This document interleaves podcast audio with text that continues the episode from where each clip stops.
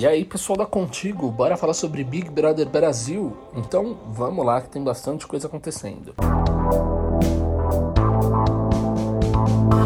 Thiago Leifert deu mais uma bronca nos participantes do BBB ao vivo nessa segunda-feira 12. Cansado de ver os brothers e sisters pipocando no jogo da discórdia, o apresentador deu um chega para lá em Fiuk e se esquivou de um detalhe da dinâmica. A dinâmica pedia que os brothers montassem o pódio novamente para ver o que mudou e o que continuava igual e definissem mais uma vez quem não ganharia. Ao ser pressionado, Fiuk tentou se esquivar a todo custo para não dar uma resposta direta e Thiago Lever não gostou nem um pouco. Ele disse: Não é assim que funciona. A pergunta é quem não vai ganhar. Na última terça-feira eu perguntei para você quem vai sair e você se recusou a responder. Disparou ele citando o paredão em que Sara foi eliminada quando o cantor evitou se posicionar. Mas a coisa não parou por aí. Fiuk ficou meio abalado depois de levar esse pisão aí do Thiago Leifert durante o ao vivo. Em uma conversa na madrugada, ele revelou que ficou bastante incomodado depois da bronca. O ator Fiuk reclamou da chamada de atenção que levou de Thiago ao vivo no jogo da discórdia que rolou na noite da última segunda-feira 12 no Big Brother Brasil. Ele disse: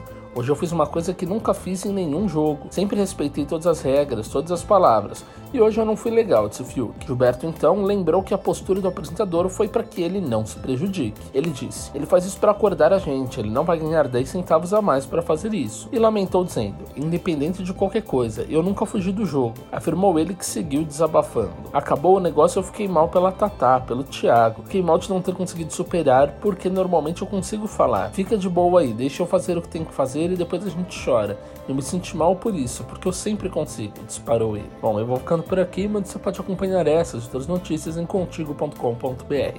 Um abraço e até a próxima. Tchau, tchau.